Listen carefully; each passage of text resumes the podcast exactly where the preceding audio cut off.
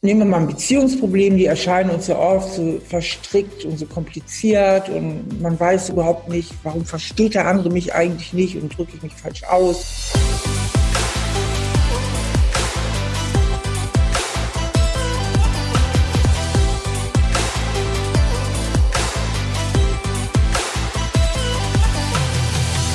Ihr Lieben, herzlich willkommen zu Gedankendealer, eurem Podcast und auch YouTube-Channel für das Dealen mit inspirierenden Gedanken rund um persönliche Weiterentwicklung, Gesundheit, Spiritualität und vielen weiteren Facetten des Lebens. Mein Name ist Christine und ihr wisst, wir laden Menschen zu uns ein, die die Welt schöner, besser machen mit ihrer Arbeit, mit ihrem Wissen.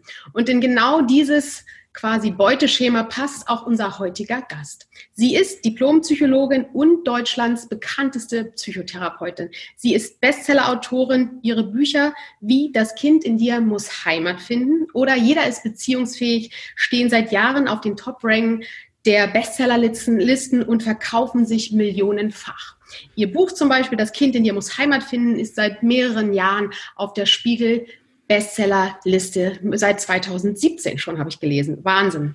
Ihre Bücher werden aber nicht nur von Laien äh, mit großer Begeisterung gelesen, sondern finden vor allen Dingen auch bei Fachgruppen Anklang. Sie ist zudem begehrte Keynote-Speakerin und konzentriert sich dabei auf ihre Spezialgebiete, unter anderem Bindungsangst, Liebe, aber auch das Selbstwertgefühl.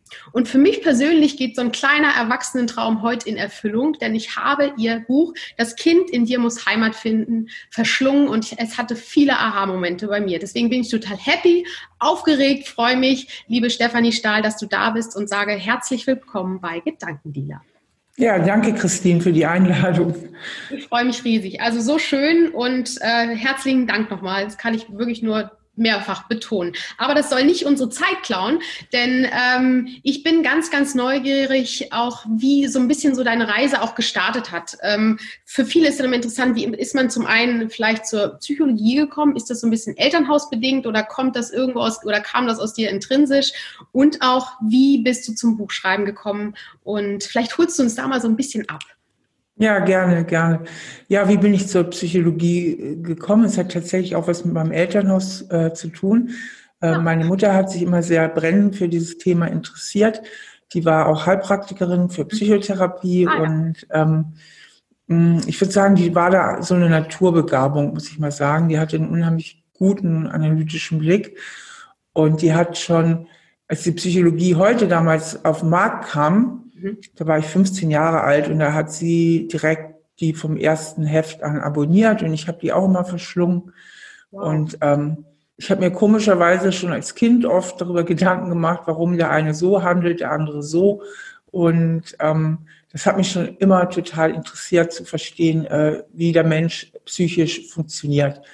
Und ja, Schön. mit einem kleinen Umweg über ein angefangenes Jurastudium ähm, was ich dann aber doch sehr trocken fand, äh, bin ich dann zur Psychologie gekommen. Bin dann nach, von Hamburg nach Trier gezogen, habe hier Psychologie studiert. Ich bin ja hier irgendwie auch so ein bisschen hängen geblieben in Trier, weil ich mag halt die Gegend hier sehr an der Mosel und ja, ähm, genau, ja. Und dann habe ich ja eine, ähm, habe ich hier studiert, dann hatte ich hier erst einen Job in Luxemburg, habe mich aber auch sehr äh, früh, also wir liegen ja an der luxemburgischen Grenze, mhm. habe mich hier auch sehr früh selbstständig gemacht, war auch lange psychologische Gutachterin. Also ich habe immer als Psychotherapeutin gearbeitet, war aber auch lange Gutachterin fürs Familiengericht. Mhm. Und ja, zum ersten Buch kam es, eigentlich war der Auslöser tatsächlich ein Streit mit meinem damaligen Freund. Und ähm, der fand am Telefon statt, weil der war gerade äh, weiter weg in Übersee. Mhm. Und mir gegenüber saß eine sehr gute Freundin, die damals äh, auch meine Mitarbeiterin war. Wir haben ja auch zusammengearbeitet in der mhm. Praxis. Und die hatte das ja mitbekommen, weil er hatte zwischendurch angerufen und so. Und dann dachte ich damals, der Streit beruhte eigentlich darauf, dass er so eher ein introvertierter Typ ist und nicht eher extrovertiert. Mhm. mhm. Und dann hm, habe ich mit Melly darüber geredet, also Melanie, das ist die Freundin, wir sind bis heute sehr gut befreundet und sagte, boah Melly, das ist so krass, was das so ausmacht, so extro und introvertiert und wie viel Eigenschaften da dranhängen und wie anders Intros und Extros äh, kommunizieren. Wir sollten eigentlich mal ein Buch darüber schreiben. Und so ist die Idee eigentlich beim Glas Wein entstanden. Und wie man das dann halt macht, dann sind wir dann ins Internet gegangen, haben mal recherchiert zu diesem Konzept Intro und Extroversion und sind dann auf ein noch viel, viel besseres Konzept gestoßen, nämlich das äh, Konzept der verschiedenen Persönlichkeitstypen mhm. äh, nach Myers und Briggs. Und da geht es nicht nur um Extro- und Introversion, sondern noch um vier andere, auch ganz große Persönlichkeitsdimensionen und woraus sich dann wieder verschiedene Persönlichkeitstypen in der Kombination ergeben. Wir waren komplett äh, begeistert, konnten es gar nicht packen und fassen, dass das in Deutschland noch so wenig bekannt ist und sagten, das ist es, was wir ein geniales Konzept, das müssen wir nach Deutschland bringen und haben dann richtig super ernsthaft auch recherchiert, haben eigene Studien gemacht, haben einen eigenen Test entworfen. Also haben bestimmt ein Jahr an der Theorie gearbeitet und dann nochmal ein Jahr geschrieben und hatten damals einen eher kleinen Verlag. Das ist sehr, sehr schwer, überhaupt einen Verleger zu finden, wirklich sehr, sehr schwer. Mhm. Und ähm, aber auch mit diesem kleinen Verlag, das war ja Ellert und Richter, ist das Buch wirklich ein sehr guter Erfolg geworden und ist ja bis heute ein Longseller, ist ja inzwischen überarbeitet. So bin ich eben, ist der Titel.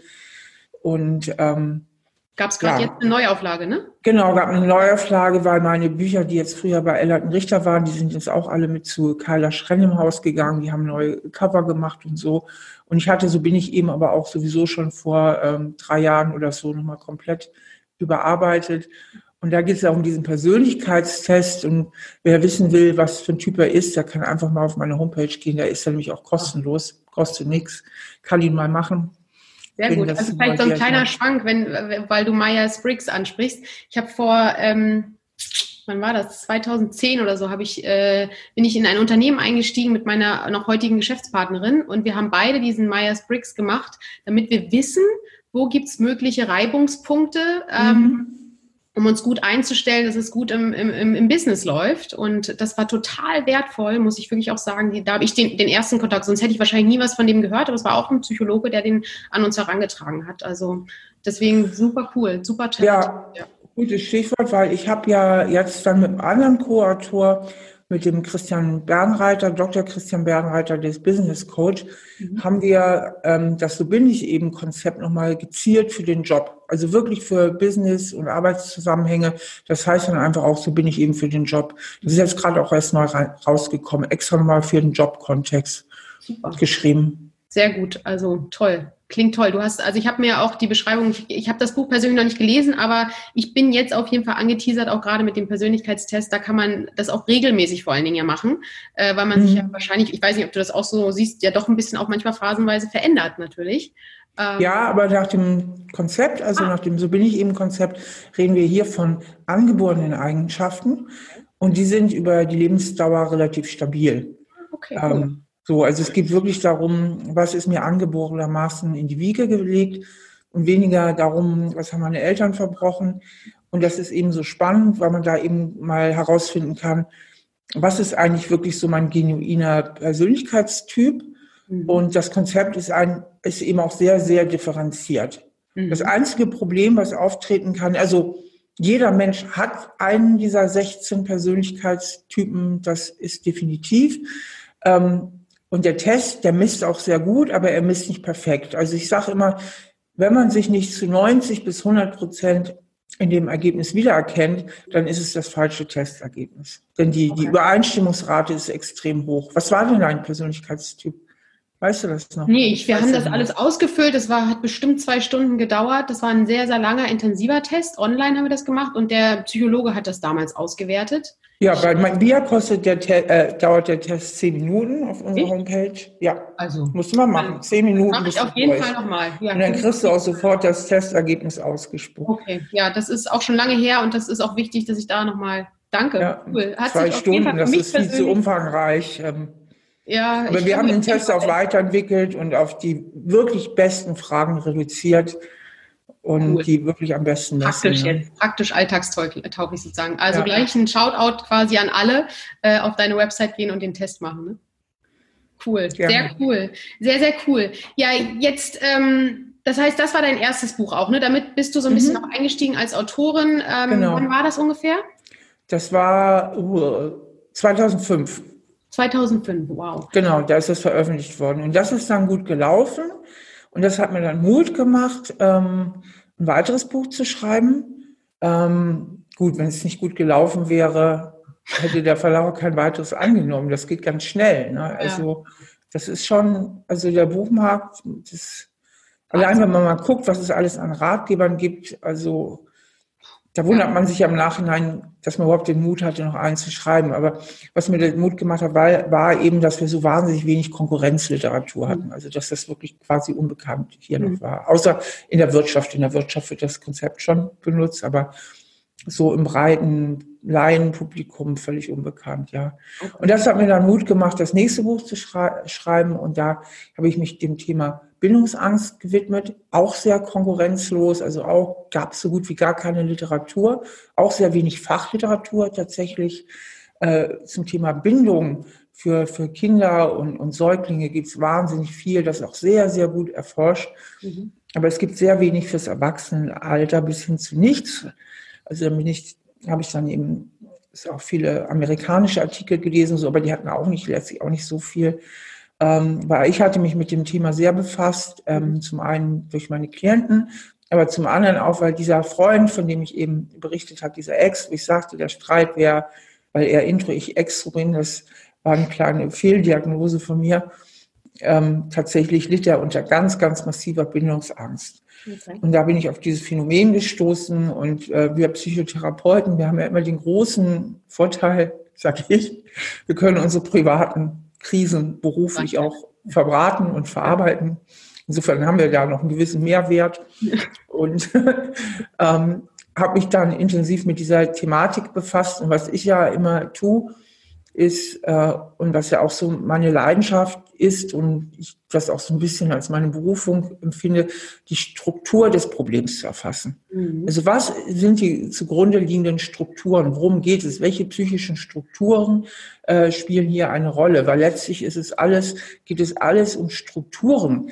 Und die individuelle Ausprägung ist dann nur eine Variante derselben Grundstruktur. Mhm. Und da habe ich mich sehr mit der Struktur äh, dieser Problematik und der Struktur von Beziehungen im Allgemeinen befasst. Und da ist dann mein Buch Jein, Bindungsangst, Erkennen und mhm. Bewältigen entstanden. Und das war auch ein super Erfolg.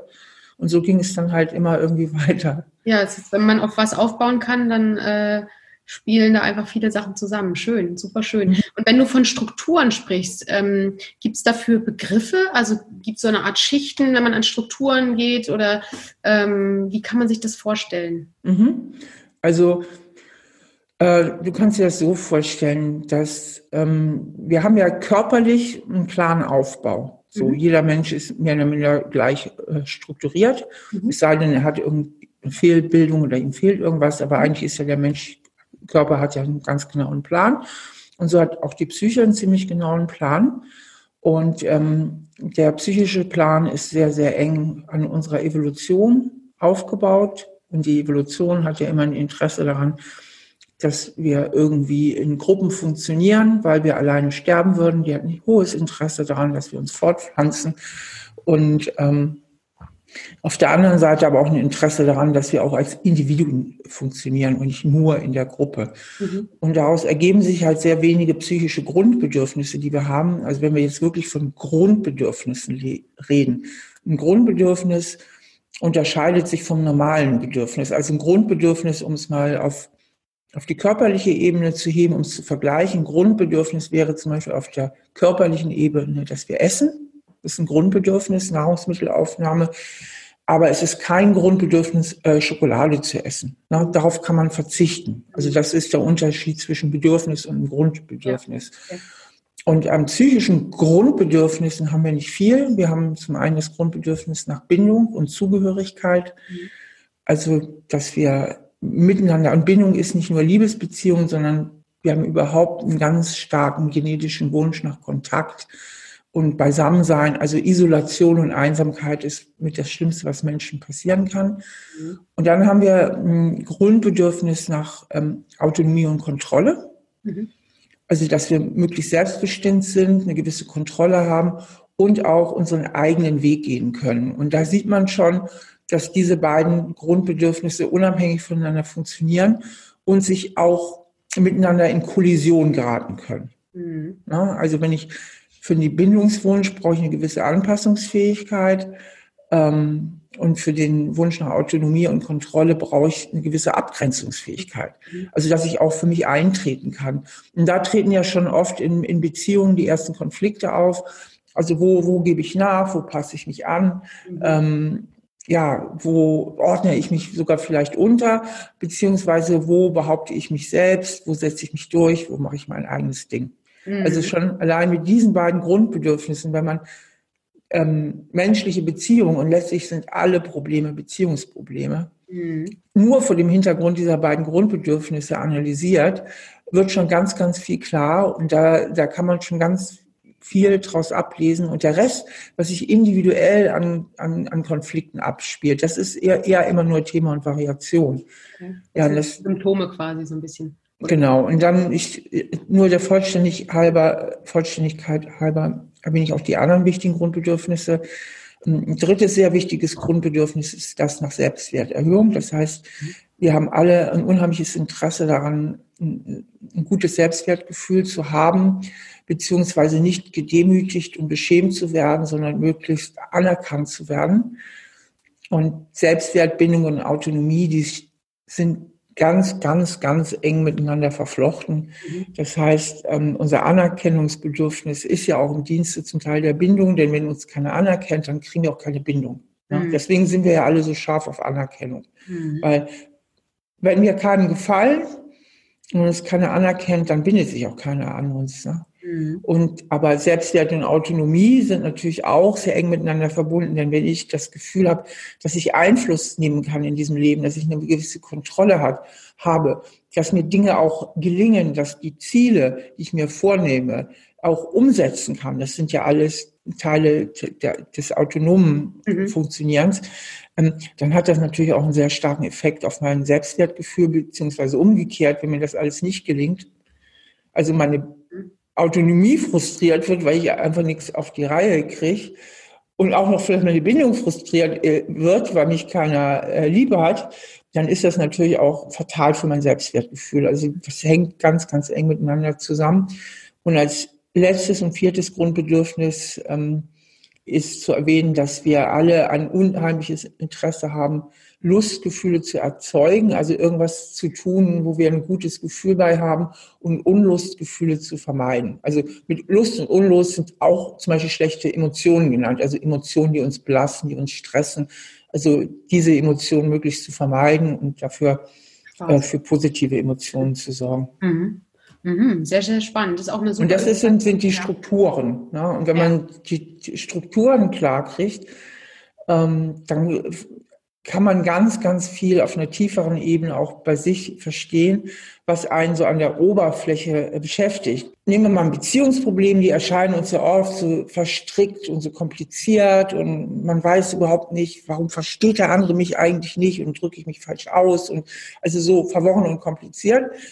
Aber wenn man das vor dem Hintergrund der Grundbedürfnisse reflektiert, dann ähm, kann man das viel, viel besser verstehen, was eigentlich das ganze Geschehen ist. Das dann ist es im letzten gar nicht so kompliziert und man muss ja. auch nicht jeden Dialog nochmal einzeln sezieren und alles nochmal, sondern dann versteht man eigentlich das Problem hinter dem Problem. Hm, super spannend. Also vier, magst du die nochmal wiederholen, nur kurz? Also es ist einmal Bindung, dann äh, Thema Zugehörigkeit. Autonomie und Kontrolle, also Bindung und Zugehörigkeit, Autonomie und Kontrolle, Selbstwertgefühl beziehungsweise Selbstwert Erhöhung mhm. und äh, Lust und Unlust. Okay. Wow, super, super. Weil ich glaube, dann ist man schon in einer anderen Tiefe, wenn man sich da mit dem Thema auseinandersetzt. Super, super spannend. Und wir haben uns ja mit äh, das Thema Selbstwert heute ausgesucht. Ähm, das gab es so ein bisschen im Auswahlkatalog bei dir quasi, in Anführungsstrichen. Ähm, magst du uns noch mal so ein bisschen, äh, es gibt ja viele Worte mit, ähm, mit Selbst, äh, Selbstvertrauen, Selbstakzeptanz, Selbstwert. Gibt es ja, oder Selbstbewusstsein, Selbstliebe. Kannst du uns nochmal so ein, ist das möglich, da so, so einen kleinen Überblick oder so eine gewisse Hierarchie, wie die sich, wie die miteinander äh, sich bedingen oder abhängen, äh, voneinander abhängen? Und das ist nicht so, ähm, also ich, ich benutze die jetzt wirklich nicht im akademischen Sinne und das muss man auch nicht machen. Okay. Also ähm, Selbstwertgefühl ist einfach das, wie viele ich mich wert fühle. Da gibt es ja auch einige, äh, einige äh, Synonyme für. Ähm, und man sagt auch oft im deutschen Sprachraum wäre ein Synonym auch oft Selbstbewusstsein. Mhm. Und die Sprachfundamentalisten, die sagen, nein, Selbstbewusstsein ist, wenn man sich seiner selbst bewusst ist. Ähm, das ist aber im deutschen Sprachraum leider nicht so eindeutig geregelt okay. tatsächlich. Also in der Umgangssprache wird, der hat aber ein gutes Selbstbewusstsein zumeist gleichgesetzt mit einem guten ja. Selbstwertgefühl. Aber tatsächlich ist das sich seiner Selbstbewusstsein natürlich nochmal eine andere Ebene. Das, damit ist einfach die Fähigkeit gemeint, dass wir Menschen eben in der Lage sind, uns selbst zu reflektieren ja, okay. und eben auf so eine Metaebene zu kommen. Und uns so ein bisschen aus Vogelperspektive auch äh, selber zu bewerten, ja. Genau, und die Selbstakzeptanz, die äh, korreliert natürlich sehr eng mit dem Selbstwertgefühl. Das heißt, je mehr ich mich akzeptiere, und hier ist ja das A und O nicht unter der Bedingung, dass ich perfekt bin, sondern unter der Bedingung, dass ich so bin, wie ich bin, ähm, desto stabiler ist auch mein Selbstwertgefühl. Mhm. Denn Le Leute mit einem schwachen Selbstwertgefühl unterscheidet ja äh, also der Unterschied zwischen Leuten mit einem schwachen Selbstwertgefühl und einem stabilen Selbstwertgefühl ist ja, dass die mit einem schwachen sich selbst schlecht akzeptieren können, so wie sie sind, sondern die kämpfen immer irgendwie gegen sich an und sind irgendwie nicht richtig einverstanden mit sich selbst. Ähm, das bringt mich auch gleich auf eine Frage. Wann ist so, sage ich mal, der Startpunkt im Leben für den Aufbau des Selbstwertes? Das beginnt wahrscheinlich, schätze ich mal, in der Kindheit schon. Genau. Die Kindheit ist ganz bedeutend. Ähm, also erstmal gibt es sowas wie genetische Disposition. Also wir kommen auch ähm, einfach mit gewissen Veranlagungen auf die Welt und da gibt es Kinder, die sind einfach wesentlich sensibler, dünnhäutiger, auch störanfälliger, also die auch mehr negative Emotionen haben tatsächlich. Also man hat festgestellt, dass die Stimmung, die Grundstimmung die wir so haben, dass wir oft mit so einer gewissen Grundstimmung auch geboren werden. Und es gibt halt Kinder, die haben mehr negative, die sind ansprechbarer auf negative Reize, belastbarer auch, zeigen mehr Vermeidungsverhalten und andere, die haben ein wesentlich robusteres Gemüt, mhm. die sind nicht so störanfällig. Also das ist schon mal ein wichtiger Grund. Also wie, wie komme ich zur Welt? Und jetzt gibt's ja bei den Kindern, die jetzt eher störanfällig sind, die da sensibler sind und schneller reizbar, oft manchmal auch so schwierige Interaktionen mit den Eltern, dass die Eltern dieses Kind eben als schwierig empfinden und das Gefühl haben, so einer Hilflosigkeit, Stichwort Bedürfnis nach Kontrolle der Eltern ist frustriert, weil sie das Gefühl haben, egal was ich mache, ich kriege dieses Kind nicht fröhlich. Mhm. Und deshalb wieder eine Rückmeldung auf das eigene Selbstwertgefühl, also wieder nächstes Grundbedürfnis wird äh, frustriert. Äh, bin ich hier schlechte Mutter, schlechter Vater oder hat das mag das Kind mich nicht, also wird gleichzeitig auch das Bindungsbedürfnis frustriert. Ne? Also alle drei Bedürfnisse, Kontrolle, Bindung, Selbstwert, ähm, sind am Wackeln. Und dann kann es natürlich auch zu schwierigen äh, Kreisläufen kommen, also so Dynamen kennen zwischen Eltern und Kindern.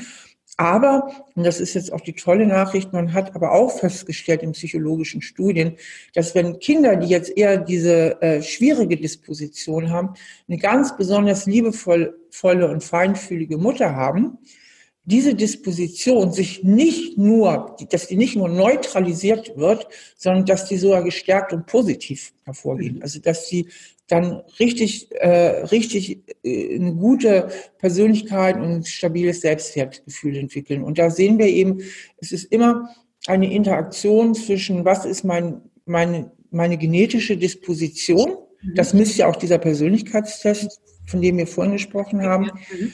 Und auf welche Umweltbedingungen stoße ich da draußen? Also wie, wie gehen die anderen mit mir um? Mhm. Und darüber, wie, wie, wie meine Eltern mit mir umgehen, konstituiert sich ja auch mein Selbstwertgefühl. Ähm, mhm. Weil die, man sagt immer, äh, man lernt, das Kind lernt sein Selbstwert im Spiegel der Eltern. Also wenn die Eltern ihm spiegeln, ach, du bist toll, wir sind so froh, dass es dich gibt und wir kümmern uns ganz toll um dich, dann lernt dieses Kind und wirklich mit seinem ganzen Körpergefühl auch, weil die ersten Pflegehandlungen sind ja alle so wahnsinnig körperlich. Am mhm. Anfang kann das Kind nicht sprechen, aber es wird gestreichelt, es wird gefüttert, es wird gewickelt, es wird gebadet, es wird angezogen. Also alles sehr, sehr körperlich. Während das Kind auf so einer ganz tiefen körperlichen Ebene, ähm, da gibt es eine Freude darüber, dass es mich gibt. Und ich bin es wert, dass man sich um mich kümmert. Und Mama und Papa haben mich lieb. So. Mhm. Und wenn man das verinnerlicht, dann verinnerlicht man dieses sogenannte Urvertrauen. Urvertrauen, okay, okay. Ja. Und das kann man dann wahrscheinlich, ähm, wir haben, ich weiß gar nicht, ob ich jetzt in das Thema so reingrätsche, aber wir haben ja gerade ähm, für alle, die dies vielleicht später hören, ähm, Anfang äh, oder Anfang Juni und wir haben gerade ein großes, sage ich mal, übergeordnetes Thema auch in den Medien, ähm, wo was ja auch viele Kinder betrifft. Ähm, selbst wenn die Eltern das stärken, also ich spreche jetzt das Thema Rassismus an, ich weiß nicht, ob das äh, jetzt zu weit geht oder so, aber ähm, was ist mit, mit denen zum Beispiel, die von außen was anderes gespiegelt bekommen, als ihre Eltern ihnen eigentlich mitgeben? Wie ist, was macht das mit, mit Kindern? Es, es betrifft ja nicht nur Rassismus, betrifft natürlich auch andere Kinder. Ähm, ist, wie, wie ist das so, wenn das so ein bisschen so eine kognitive Dissonanz Verstehe ich dich richtig. Also ein Kind, was eigentlich zu Hause geliebt wird, ja. sagen wir äh, mal dunkle Hautfarbe, geht ja. draußen auf die Straße und wird dann gehänselt. Zum Beispiel, ja. ja. Also oder wird irgendwie gemobbt, wie man heute sagt. Ja. Ähm, ja, da spielt eben das Elternhaus auch wieder eine Riesenrolle. Ein Kind, was diesbezüglich vom Elternhaus gut aufgefangen wird, kann das ganz anders wegstecken und wird auch gut beraten dann von den Eltern. Die Eltern nehmen das Problem ein, sie, gehen, ähm, sie nehmen seine Gefühle ernst, sie äh, äh, intervenieren gegebenenfalls in der Schule, mhm. äh, mischen sich ein. Äh, sie, sie werden mit dem Kind Verhaltensstrategien erarbeiten, wie es damit umgehen kann. Sie werden mit dem Kind erarbeiten, wie es emotional das verwalten kann. Also wie es sich eine innere Haltung zurechtlegen kann um, um damit umzugehen. Ja, das heißt, dieses Kind wird natürlich ganz, ganz anders aufgefangen als ein Kind, was im Elternhaus auch schon einfach zu wenig Beachtung erfährt. Mhm. Und dann kriegt es von außen eben auch noch einen drauf. Ne? Mhm. Und da ist natürlich immer die Gefahr, deswegen sage ich ja immer, dass die ähm, Selbstreflexion so eine politische Notwendigkeit ist, weil ja oft wird ja noch dieses, also jetzt mit den jüngeren Generationen wird es viel, viel besser, aber in den älteren Generationen, vor Dingen Männer, muss man mal sagen, ja, ja, Psychologie und das ist so was für Hausfrauen in den Wechseljahren, also immer so ein bisschen belächelt wird. Mhm. Aber das sind ja meistens genau die Typen, die es dann auch selbst am nötigsten hätten, mhm. weil diese Selbstreflexion ist natürlich äh, die Voraussetzung, damit wir auch eine bessere Gesellschaft werden. Denn der der selbstreflektierte Mensch ist ja nicht nur persönlich zufriedener, sondern er ist auch ein besserer Mensch. Mhm. Und wenn man halt, denn das ist ja, wie, wie all das funktioniert, wie Rassismus und, und all diese Gewalt auch auf der Welt und diese ganzen Machtstrukturen funktionieren, dass das eigentlich mangelnde Selbstwertgefühl genau so kompensiert wird. Ne? Mhm. Ich bin nichts wert, aber pass mal auf, äh, die Neger da draußen auf der Straße sind auch viel weniger wert als ich. Also mhm. so, so geht das ja. Ne? So denkt ja ein Rassist. Ja. ja, also so, das ist ja so der Zusammenschluss und meistens sind ja diese Gruppen, also die Gruppen, die solche Leute abfischen auch, ja, äh, für, für, für Rassismus, für äh, Fundamentalismus, die suchen ja zum Teil auch gezielt nach diesen etwas verlorenen Naturen, die einfach auch anfällig sind, wenn sie in der Gruppe endlich die Anerkennung bekommen und endlich den Halt und endlich den Lebenssinn. Denn wenn man sich die Biografien anguckt, auch von Menschen, die da ausgestiegen sind mhm. irgendwann, mhm. haben die alle eins gemeinsam. Sie hatten ein schlechtes Selbstwertgefühl, sie fühlten sich irgendwo nirgendwo zugehörig, ein bisschen verloren und dann sind sie in so eine Gruppe äh, gelangt. Und da wurde nicht nur Selbstwertbedürfnis bedient, sondern vor allen Dingen auch ihr Bedürfnis nach Bindung. Mhm. Ne? Und insofern auch wieder nach Autonomie und Kontrolle. Endlich waren sie ja, endlich konnten sie auch was bewirken, ja. Mhm. Deswegen ist das natürlich politisch auch total relevant. Mhm. Krass, ja, krass. Wie, wie ein, also in Anführungsstrichen, wie einfach diese vier Bedürfnisse irgendwie immer äh, ja. im Die lassen sich überall äh, reflektieren und ähm, alles lässt sich darauf zurückführen. Ja, Wahnsinn.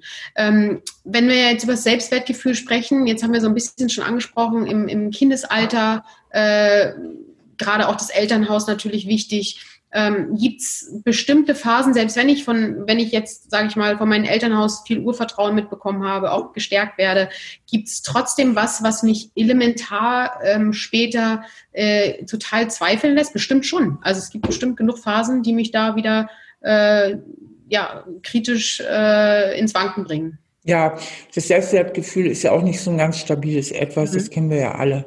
Das hängt auch ab, in welcher Phase meines Lebens bin ich gerade. Ähm, wenn ich gerade durch eine Prüfung gefallen bin, wenn ich einen beruflichen Misserfolg habe oder überhaupt keinen Job finde, dann ist das alles nicht besonders selbstwertdienlich. Wenn ich eine Abfuhr in Liebesdingen ist maximal selbstwert undienlich, ja. Und dann müssen wir uns alle erstmal wieder mobilisieren und erholen und äh, erstmal nach einer Phase einer tiefen Kränkung ähm, wieder dahin finden, dass wir wieder in eine gewisse Stabilität reinkommen. Also äh, wir sind alle kränkbar und können auch im späteren Leben äh, Sachen erleben, die unser Selbstwertgefühl massiv erschüttern können. Mhm. Traumata gehören auch dazu, traumatische okay. Erfahrungen. Okay, und da spielt dann wahrscheinlich eine Rolle, wie, wie stark ist, wie stark vorher mein Selbstwert war und wie stark mich dann das wahrscheinlich auch ins Wanken bringt und wie, wie tief die Einschläge dann auch sind. Und, ja, das äh, hängt miteinander zusammen. Da kommen wir auf dieses Stichwort Resilienz, dass ja. Menschen, die jetzt ein, ein, vorher einen relativ guten Selbstwert hatten, sich in der Regel äh, besser erholen und auch schneller erholen und schneller wieder auf die Beine kommen. Mhm. Und wenn du, ähm, also wenn wir jetzt über das Thema Selbstwertgefühl, ist ja ein ein Gefühl, das ist mhm. ja wahrscheinlich nicht äh, rational irgendwie messbar, oder? Nö, wir haben auch noch kein Gehirnzentrum gefunden, wo das ja. jetzt so direkt okay. feststellbar äh, wäre. Es ist tatsächlich ein Gefühl und ich sage immer, die Glaubenssätze sind die Programmiersprache des Selbstwertgefühls. Also Glaubenssätze sind ja so ganz tiefe innere Überzeugungen. Wenn ich zum Beispiel einen Glaubenssatz habe wie ich bin nichts wert oder ich bin nicht wichtig, mhm dann drückt das ja quasi sprachlich auch mein Selbstwertgefühl aus. Und meine eigenen Dialoge, die ich quasi mit dir führe. Oder genau, wobei das auch immer kontextabhängig ist. Ne? Es kann zum Beispiel sein, dass ein Mann im Zusammensein mit seinen Kindern durchaus ein sehr stabiles Selbstwertgefühl hat. Er weiß, er ist ein guter Vater, er weiß, er hat eine gute Beziehung zu seinen Kindern, mhm.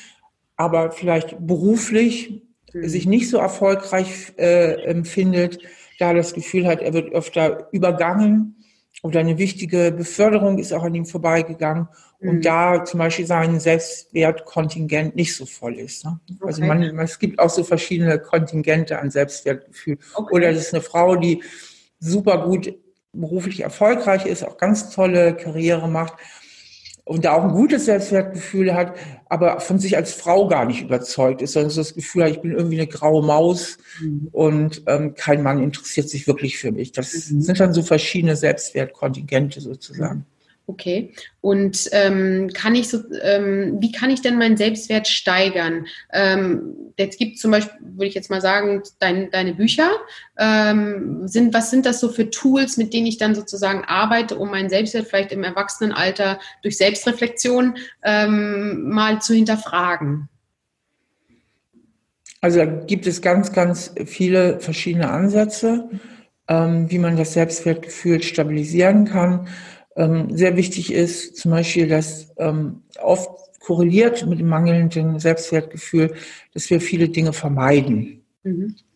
Also Vermeidungsstrategie. Familie, genau. Es gibt nicht wenig Menschen, die verbringen eigentlich ihr ganzes Leben in der Defensive. Das heißt, die gehen nicht positiv auf Dinge zu, nach dem Motto, da ist mein Ziel und da will ich hin und wo sind die Hindernisse, die ich aus dem Weg räumen muss, sondern deren Hauptziel ist eigentlich die Sorge, nicht verletzt zu werden. Mhm. So. Also dadurch vermeiden sie auch gewisse Situationen. Sie vermeiden vielleicht auch Herausforderungen oder sie vermeiden aus Angst vor Verletzung und Versagen, also vor persönlicher Zurückweisung oder vor, vor Versagen in, in, in beruflichen oder Leistungsaspekten, mhm. ähm, überhaupt den Weg zu gehen, den sie eigentlich gehen könnten von ihrem Potenzial. Also sie bleiben unter ihrem Potenzial.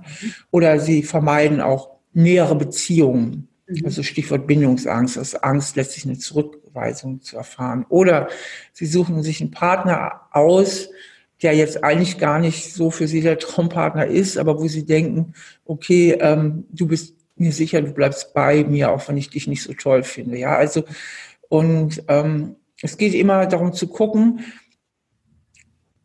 was ist meine tiefste innere Prägung? Also was glaube ich, ähm, was ich wert bin? Mhm. Und ich spreche ja in manchen meiner Bücher in dem Zusammenhang auch vom sogenannten Schattenkind. Also was hat mich geprägt und wie, wie sind meine tiefsten inneren Glaubenssätze, also die mal zu identifizieren. Und ähm, also jetzt im negativen Fall zu identifizieren, was könnte mich boykottieren, denn wir haben ja auch positive Glaubenssätze, wie ich genüge nicht, ich genüge nicht, ist wahnsinnig weit zum Beispiel verbreitet. Ich mache das jetzt mal an diesem Beispiel, zum Beispiel, ich habe einen ganz dicken Glaubenssatz, ich genüge nicht.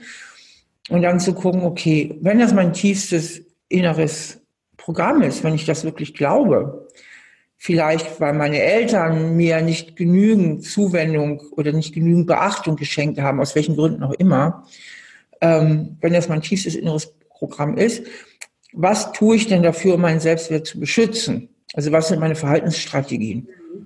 Und da sind zum Beispiel weite, ich spreche auch in dem Zusammenhang von Selbstschutzstrategien, sind weit verbreitete Selbstschutzstrategien, zum Beispiel Perfektionsstreben, mhm. äh, aber auch Harmoniestreben, dass man also sehr konfliktscheu ist und man versucht, es den anderen recht zu machen. Oder Flucht und Rückzug, Flucht und Vermeidung, ja, dass man gewisse Situationen gar nicht erst, also dass man die direkt meidet aus Angst mhm. vor Beschämung oder Zurückweisung. Es gibt aber auch ähm, Verhaltensstrategien, die genau in die gegengesetzte Richtung gehen, also Selbstschutzstrategien. Also, dass man eben nicht still und zurückhaltend ist, sondern im Gegenteil, dass man sehr hohes Machtmotiv entwickelt und sehr hohes Kontrollmotiv entwickelt, nach dem Motto, wenn ich schon daheim zu kurz gekommen bin, sehe ich jetzt aber für den Rest meines Lebens zu, dass mir nie wieder jemand die Butter vom Brot nimmt. Das sind dann eher diese Ellenbogenmenschen und die ziemlich fordernd sind und stark ähm, stark auf sich selbst bezogen. Also sehr, sehr egoistisch eigentlich gucken, dass sie stur ihren Weg gehen. Und was jetzt halt interessant ist, dass man eigentlich auch diese Selbstschutzstrategien einteilen kann, ob sie eher im Dienste der Bindung sind oder eher im Dienste der Autonomie. Mhm. Also wenn ich so ein Selbstschutzprogramm habe, dass ich möglichst perfekt sein will, dass ich möglichst alle Erwartungen erfülle, dass ich Konflikte vermeide, dass ich oft Ja sage, obwohl ich Nein meine. Also dass ich gut Deutsch überangepasst bin, dann steht das alles im Dienste der Bindung. Das heißt, dieser Mensch tut ganz, ganz viel dafür, dass er nicht zurückgewiesen wird mhm. und macht ganz viel Strategien, um Bindung zu bekommen und Bindungen zu erhalten, um Anerkennung zu bekommen. Mhm. Und die eher nach Macht streben und Kontrolle und Durchsetzung vermögen, die sind eher im Dienste der Autonomie. Mhm. Und im tiefsten Inneren sagen die Ersten, die im Dienste der Bindung sind. Für die bedeutet Bindung eine Reduktion von Angst. Also ich, ich, ich brauche Bindung, sonst kann ich hier nicht überleben. Und für die Zweiten bedeutet Reduktion von Angst, ich muss es alleine schaffen. Ich verlasse mich hier auf keinen, außer auf mich selbst. Mhm. Also ich muss möglichst autonom sein, möglichst autonom, sich bloß nicht abhängig machen, auch nicht in Beziehungen, mhm. weil die Unabhängigkeit ist meine Unverletzbarkeit. Mhm. Müsste Trump sich mal mit seinem Schattenkind beschäftigen? Ja, also, aber das ist ja, ähm, ich denke, dass der Trump äh, eine Art der Persönlichkeitsstörung hat.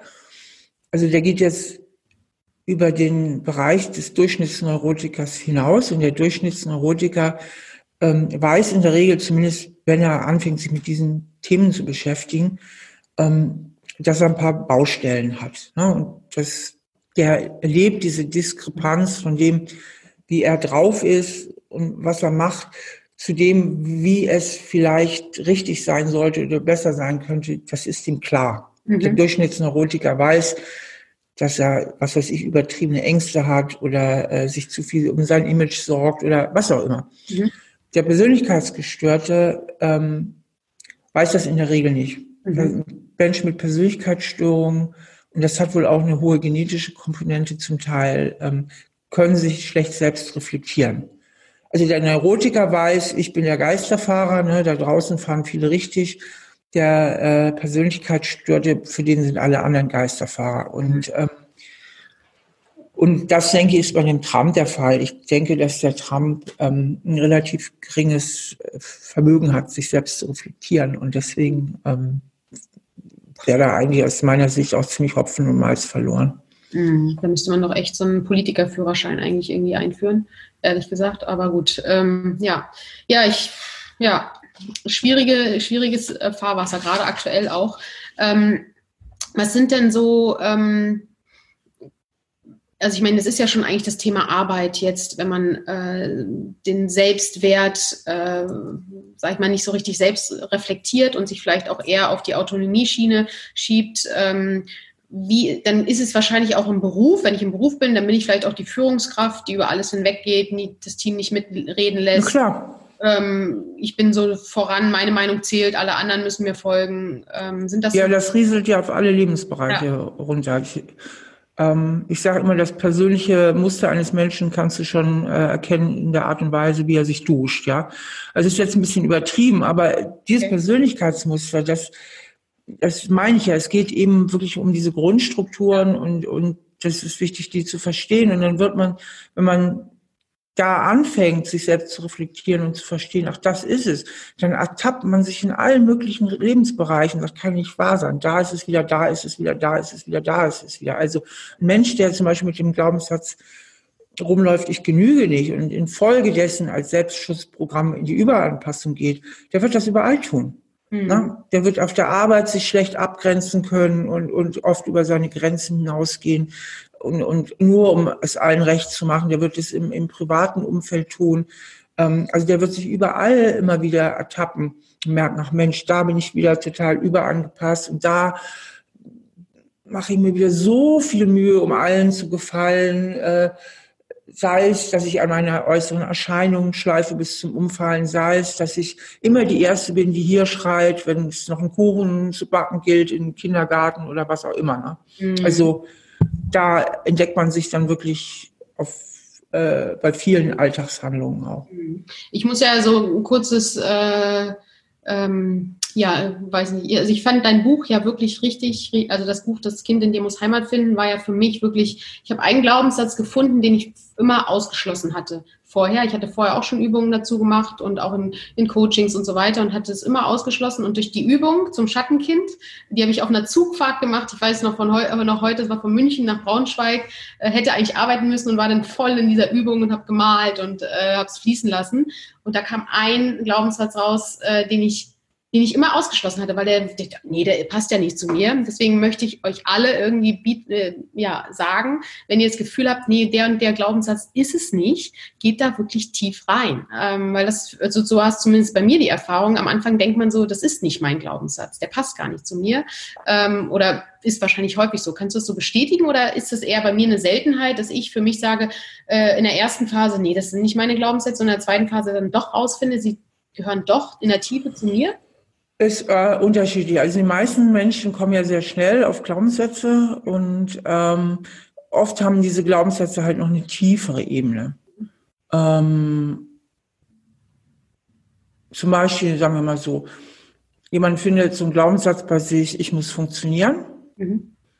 Dann ist das ja, dieser Glaubenssatz ja eigentlich schon ein Ausdruck auch seiner Schutz, äh, Schutzstrategie. Ich muss funktionieren heißt ja, drückt ja schon das Verhaltensprogramm aus. Ne?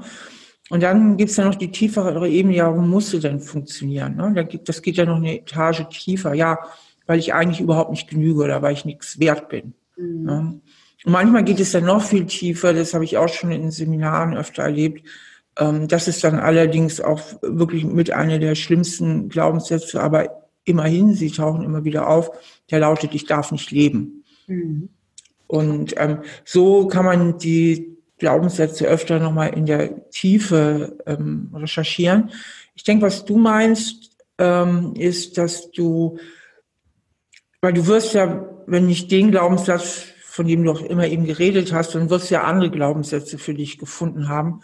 Aber wohl irgendeiner, ich, ich konstruiere jetzt mal ein, das ist so abstrakt, vielleicht ich bin nichts wert. Ich, ist jetzt einfach ich kann ihn dir auch sagen, ich habe immer, ich hab immer gedacht, der, der, der Glaubenssatz, ich bin nicht genug, der, das ist nicht meins. Okay. Und dann habe ich ihn durch deine Übung, habe ich halt doch durch mehr in die Kindheit einsteigen, eben habe ich es rausgefunden, dass der irgendwo doch drin steckt. Genau. Gut, genau.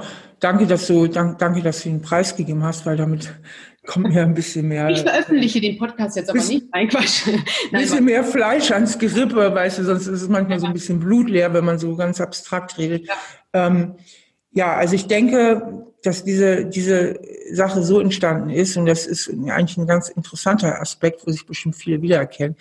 Ich denke, dass du mit deinem ganzen erwachsenen Ich mhm. gedacht und gefühlt hast, natürlich bin ich gut. Ich habe schon ganz viel erreicht und, und, und.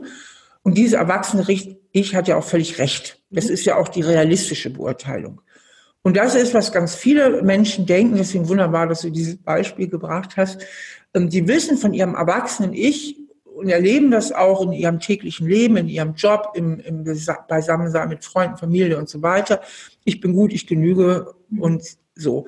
Und trotzdem, und das ist jetzt eine gefühlte andere Ebene, das ist eben jetzt dieses Schattenkind, hat man auf einer ganz tiefen gefühlten Ebene so eine alte Prägung, die in einem drin steckt. Mhm. Und die kann diesem Glaubenssatz oder dieser Einschätzung vom erwachsenen Ich natürlich arg widersprechen, dass man tief in sich drin so ein Schatten, Schattenkind verborgen hat, was im tiefsten Inneren doch denkt, nee, und eigentlich genüge ich doch nicht. Ne? Mhm. Ja. Mhm. Ja, aber das war total hilfreich. ist jetzt einige Jahre her und deswegen, wie du vorhin gesagt hast, man hat dann so Momente im Leben und denkt so, ah, da ist es wieder, da ist es wieder, weshalb ich da jetzt einfach nicht zur Ruhe komme oder warum ich das jetzt auch noch unbedingt machen muss. Äh, weil eben das so tief sitzt. Also und das war ja. total wertvoll. Also von daher äh, danke. ähm, kannst du uns vielleicht mal so ein, so ein paar Tipps geben? Gibt es so eine Art tägliches Ritual, was ich machen kann, ähm, um meinen Selbstwert ähm, zu oder mein Selbstwertgefühl zu stärken, was ich so vielleicht täglich machen kann? Ist das weiß ich nicht, im Moment ist äh, Journaling trendig, weil ich dann mehr Selbstreflexion mache. Was gibt es mhm. da irgendwelche Sachen, die ich täglich machen kann? Ah, es gibt halt es gibt da eine ganze Menge Sachen. Also, was ich eigentlich empfehle als roten Faden, ich bin ja immer die Freundin der roten Faden. Vielen. ähm, Im ersten Schritt feststellen, was ist eigentlich mein Programm. Mhm. Also, indem ich mir mal Gedanken mache, wie, was hat mich eigentlich so geprägt? Wie, wie habe ich das erlebt, wie meine Eltern mit mir umgegangen sind? Weil diese ersten Jahre sind deswegen so wichtig, weil unser Gehirn nur zu 25 Prozent ausgebildet ist, wenn wir auf die Welt kommen. Und alles andere wird verschaltet. Vor allen Dingen der ganze Frontalkortex und das, der Sitz der Vernunft und so weiter. Und auch die ganzen emotionalen Bahnen werden so, so, so gelegt. Mhm. Das heißt, die, die, die Kindheit ist sehr, sehr prägend, weil sie eigentlich unser Gehirn kartografiert. Also im ersten Schritt sollte man sich mal in einer ruhigen Minute, sich mal einfach ein bisschen Zeit nehmen, sich mal überlegen, wie waren meine Eltern so drauf, wie habe ich die erlebt als Kind und zu welchen innersten Überzeugungen kann es bei mir geführt haben, also zu welchen Glaubenssätzen. So. Also erstmal sein Programm zu identifizieren und dann auch zu gucken, ähm, und zu welchen Verhaltensweisen führt das bei mir eigentlich typischerweise? Was mache ich denn alles so Veranstaltungen in meinem Erwachsenenleben, um diesen Glaubenssatz zu kompensieren, um ihn möglichst nicht zu spüren, um zu vermeiden, dass vielleicht andere Menschen merken, dass ich ja gar nicht so toll bin. Mhm. Ähm, also auch mal so sich zu überlegen, wie, ähm, in welchem Verhalten mündet das eigentlich auch? Welche Selbstschutzstrategien sind so typisch für mich? Mhm. So, und im nächsten Schritt nehme ich jetzt mal einen, Stadt ab, einen Schritt Abstand und gucke mir das mal so ganz von außen an und mache mir mal wirklich auf einer tiefen inneren Ebene klar, dass diese Glaubenssätze vollkommen willkürlich sind. Mhm. Wären meine Eltern mit einigen Dingen nicht so überfordert gewesen, und werden irgendwie anders mit mir in gewissen Punkten umgegangen. In den meisten Fällen ist es ja glücklicherweise so, dass die Eltern auch vieles richtig machen. Es ist vielleicht nur das eine oder andere. Aber es gibt ja auch immer wieder die Fälle, mit denen habe ich natürlich vermehrt zu tun als Psychologin, klar, wo wirklich viel schiefgelaufen ist in der Kindheit. Aber dass man sich wirklich mal bewusst macht, ach Mensch, eigentlich sagen diese Glaubenssätze ja gar nichts über mich aus, weil die sind ja vollkommen willkürlich. Wenn meine Eltern anders drauf gewesen oder in krasseren Fällen hätte ich ganz andere Eltern gehabt, dann hätte ich jetzt völlig andere Glaubenssätze. Mhm. Also, dass man sich wirklich auf einer tiefen Ebene bewusst macht, dass sie gar nicht zu einem gehören. Mhm. Dass man etwas, wie wir Psychologen sagen, introjiziert hat, also in sich hereingenommen hat, was gar nicht zu einem gehört. Und diese sogenannten Introjekte müssen wieder raus. Mhm. Das heißt, dass man mal ganz bewusst vor seinem inneren Auge diese Glaubenssätze seinen Eltern wieder zurückgibt und sagt, Mama und Papa, ihr habt euch sicher bemüht im Rahmen eurer Möglichkeiten, aber mit meinem Wert hier hat das nichts zu tun. Also sich das wirklich bewusst macht. Mhm. Und dann wenn man das gut kann, dazu auch nochmal vielleicht eine, eine, gewisse innere Beziehung zu sich herstellt, indem man sagt, ach du armes Kind, also so, ein Mitgefühl auch für sich aufbringt. Du hast es ja damals wirklich auch nicht leicht gehabt mit Mama und Papa mhm. oder in gewissen Punkten nicht leicht gehabt. Mhm. Und ähm, quasi so, so ein bisschen in so eine innere Versöhnung, in so ein inneres Annehmen geht so. Und dann kann man im nächsten Schritt überlegen, welche Glaubenssätze sind eigentlich für meine heutige Realität viel angemessener. Und so kann zum Beispiel aus einem Ich genüge nicht, ich genüge werden oder ich bin nicht wichtig, ich bin wichtig. Wichtig ist, dass die neuen Glaubenssätze annehmbar sind. Das heißt, wenn man das Gefühl hat, ich bin wichtig, das ist mir too much, das fühlt sich irgendwie nicht gut an, dann ist es nicht die passende Formulierung. Dann kann man sie vielleicht ein bisschen abändern. Für meine Kinder bin ich wichtig oder für meine Freunde bin ich wichtig. Ja, also dass man es so, so annehmbar macht. Und sich also neue oder ein, zwei neue positive Glaubenssätze ähm, nimmt und dann auch wirklich, ich sag mal, vom Kopf, die auch ins Gefühl runterlädt. Das heißt, dass man auch mal spürt, innerlich versucht, ihnen so innerlich gefühlsmäßig Raum zu geben geht gut in Verbindung mit der Atmung, ich bin wichtig und das wirklich auch mal so spürt und auch sich Situationen mal erinnert, wo die jetzt schon wahr sind, also wo das alles schon stimmt, auch wirklich mal so gute Situationen, so dass es auch alles so gefühlt ist. Mhm. Und das kann man zum Beispiel wiederholt üben, auch jeden Tag, morgens mit dem Aufstehen, die neuen Glaubenssätze. Mhm. Und dass man dann mal guckt, auch auf der Verhaltensebene, wenn zum Beispiel eine typische Schutzstrategie ist, ich ziehe mich immer zurück und schmolle und bin beleidigt. Ich konstruiere jetzt einfach mal ein Beispiel. Ähm, und man damit eigentlich mit diesen Schutzstrategien seine Beziehung viel mehr belastet als entlastet, kann man sich mal überlegen, was mache ich denn stattdessen? Man muss sich ja auch nicht alles auf einmal vornehmen. Man kann ja mal mit einer Schutzstrategie anfangen und überlegen, wenn ich mich jetzt zum Beispiel nicht mehr zurückziehe und einschnappe, was wäre denn ein viel konstruktiveres Verhalten?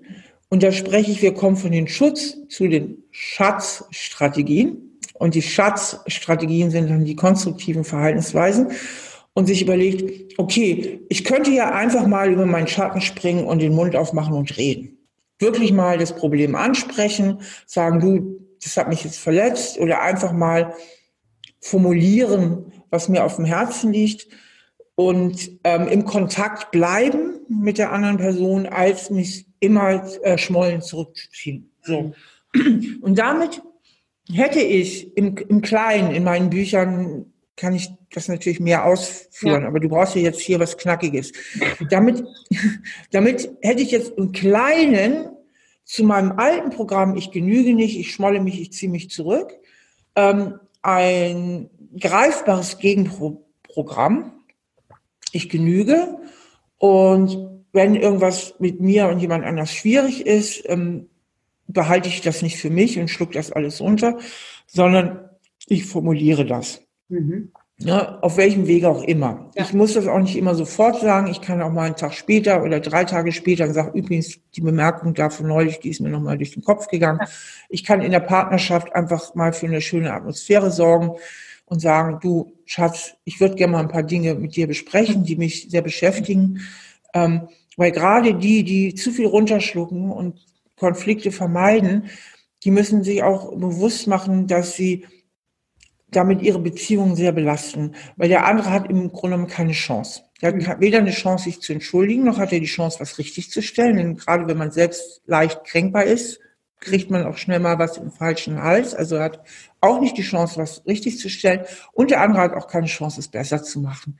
Mhm. Und deswegen kann man sich zu diesem kleinen neuen Programm auch noch so einen neuen Wert installieren, dass man sagt, Fairness zum Beispiel. Fairness ist für mich ein hoher Wert.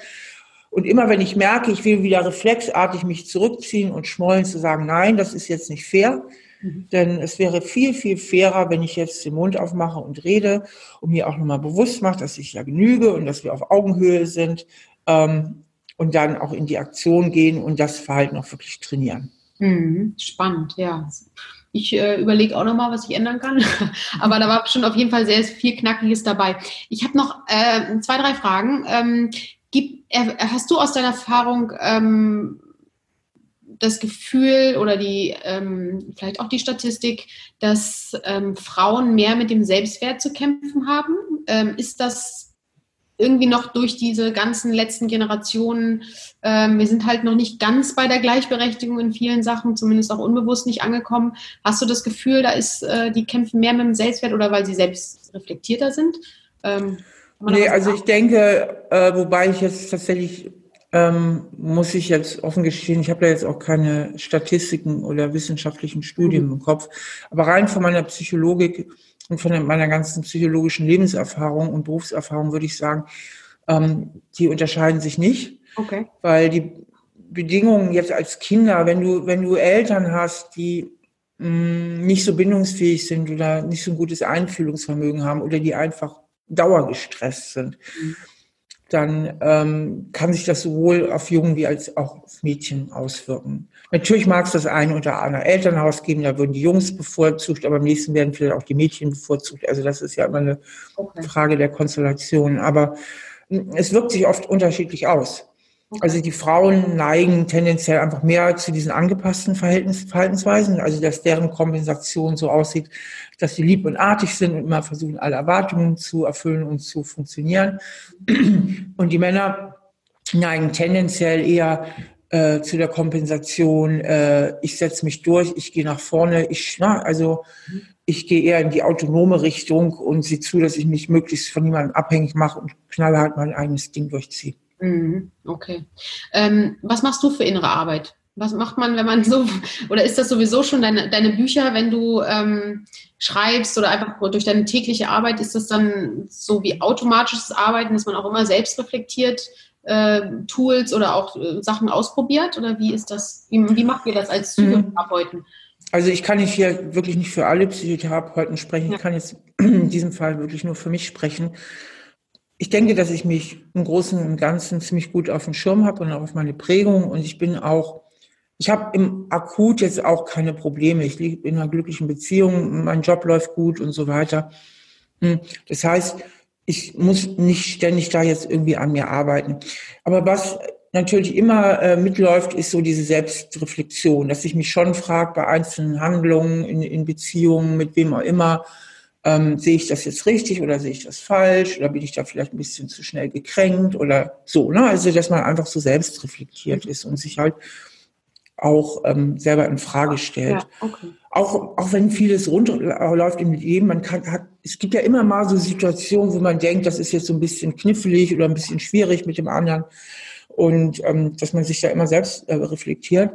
Und was ich im Moment auch wieder sehr intensiv mache, ist Fachliteratur lesen und das bringt einen natürlich auch immer nach vorne. Ne? Da kommt nochmal viele, viele Überlegungen und viele Sachen in Gang. Mhm. Und da ist ja mein großes Geschenk, dass ich nach wie vor mit psychotherapeutischen Klienten zusammenarbeite. Das heißt, also die sind sowieso mein größter Schatz auch für meine Bücher, weil nirgendwo kann ich so tief tauchen wie in den psychotherapeutischen Gesprächen. Mhm. Und da kann ich halt ganz, ganz viel von eigenen Ideen oder was ich gelesen habe verifizieren oder neue Hypothesen bilden. Und ich glaube, wenn ich das so sagen darf, das merkt man in meinen Büchern eben auch an, dass die wirklich auch so aus dem Leben geschrieben sind und dass ich sehr engen Bezug zu vielen Menschen habe durch meine Arbeit als Psychotherapeutin.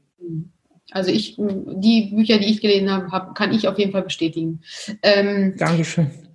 Vielleicht ist das ein ganz guter Übergang. Ich, ähm, du hast äh, Angebote, unter anderem Online-Kurse. Du hast, wir haben über deine Bücher gesprochen, Online-Kurse. Ähm, vielleicht kannst du mal so ein bisschen was, was erzählen, wenn jemand jetzt sagt, oh, Stefanie Stahl habe ich zwar schon gehört, aber habe ich noch gar nichts jetzt gemacht.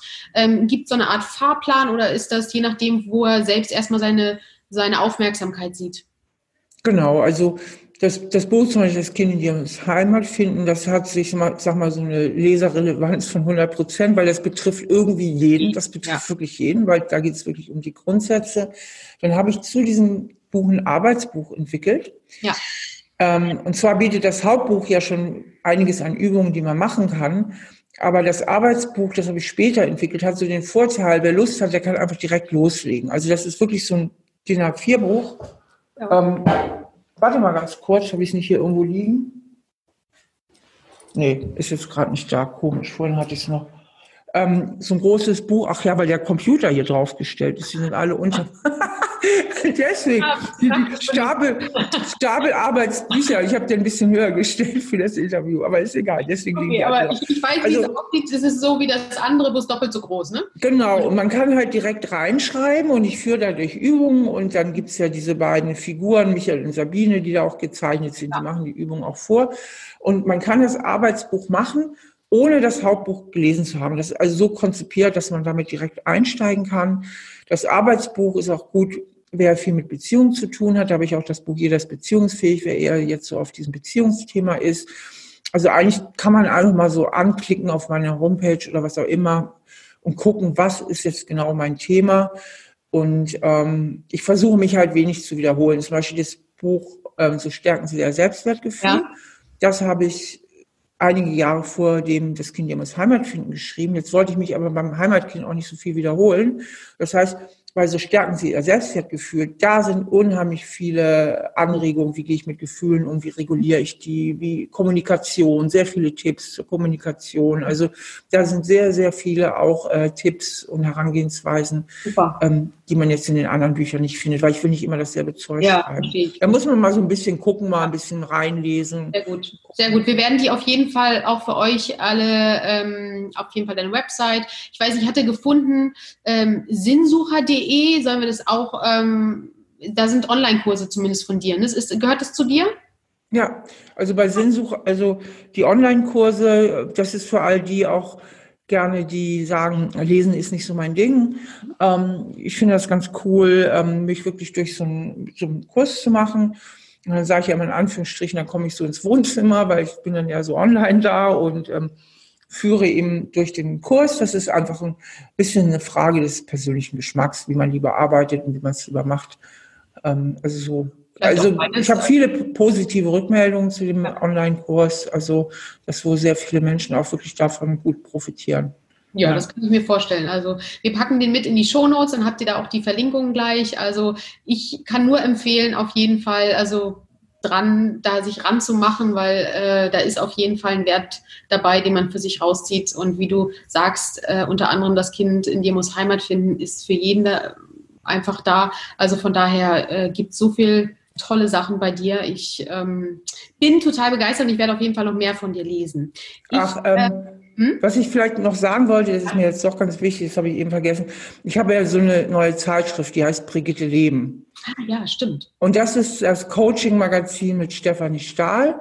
Ach, und ähm, die gibt es auch im Moment am Kiosk oder im, im Internet ähm, bei Brigitte Shop oder so. Und mhm. die, ähm, da sind viele schöne psychologische Artikel und Themen. Und dazu gibt es dann immer so ein eigenes Coaching auch, also wo man dann selber wieder für sich zum Ausfüllen ähm, quasi an sich arbeiten kann. Und ich finde, das ist eine wirklich schöne Zeitschrift und ähm, ja.